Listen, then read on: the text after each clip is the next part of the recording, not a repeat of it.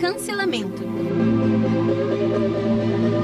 Mesmo que você seja um não adepto das redes sociais, duvido muito que não tenha visto ou ouvido pelo menos uma vez a palavra cancelamento. Estou certa? Essa cara que vos fala ouviu pela primeira vez em meados de 2016 e confessa, ficou vislumbrada com o poder de cancelar uma pessoa. Afinal, era necessário que houvesse um boicote aos intolerantes e ofensivos. Eu estava convicta que aquilo era sobre justiça. Mas será que o local de juíza era realmente meu? Os anos se passaram e parece que o tal termo cancelamento está mais em alta do que nunca. Porém, arrisco dizer que, assim como uma palavra repetida mil vezes pode perder o seu sentido original, o conceito que prometia reparação e justiça parece ter perdido completamente o seu valor.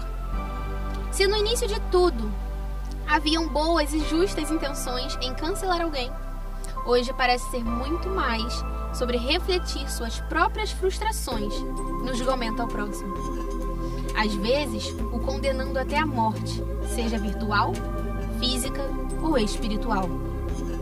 E tudo isso me lembra bastante a passagem bíblica encontrada no Evangelho de João, capítulo 7, que fala acerca da mulher adúltera.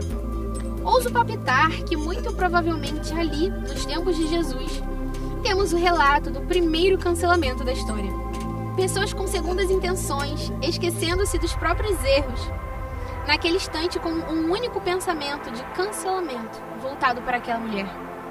Com as pedras prontas para serem atiradas, hoje muito provavelmente seriam xingamentos em seu perfil do Instagram, deixando escapar até mesmo o fato de ela não ter cometido aquele erro sozinha.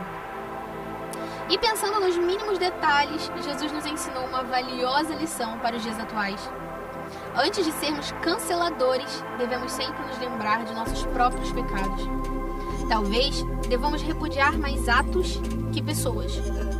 Aquela premissa do Deus odeia o pecado, mas ama o pecador, lembra? Recordando-nos sempre que o Evangelho deve ser acessível a todos, independente de suas mazelas e transgressões. Não, não é sobre passar pano nos erros alheios, ou nos nossos. Até porque o próprio Emanuel disse à pobre moça: Vá e não peques mais. Mas também o mesmo Senhor Jesus disse: Nem tampouco eu te condeno. Se o próprio príncipe da paz absteve do seu papel de condenador, será que você também não pode? A tal casa mais vigiada do país, eu nem preciso citar o nome, e os debates que estão sendo fomentados nas redes sociais por causa dela, me levaram a querer escrever essas palavras. Nesse momento indago, qual será o nosso papel como agentes do Evangelho? No mundo onde o tribunal virtual é tão intenso e severo, entendo que precisamos ter fome e sede de justiça e exortar uns aos outros em amor, quando necessário. Porém, será que também não precisamos renunciar o cargo de juiz às vezes e nos colocarmos mais como acolhedores?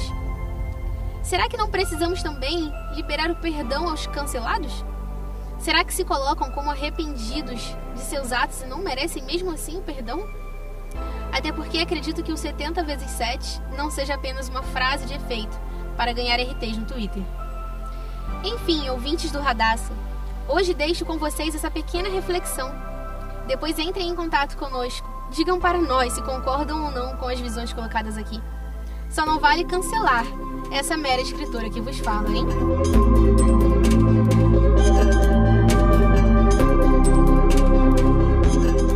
Esse episódio tem como texto base um texto escrito pela Camila, uma das escritoras do nosso blog Radassa.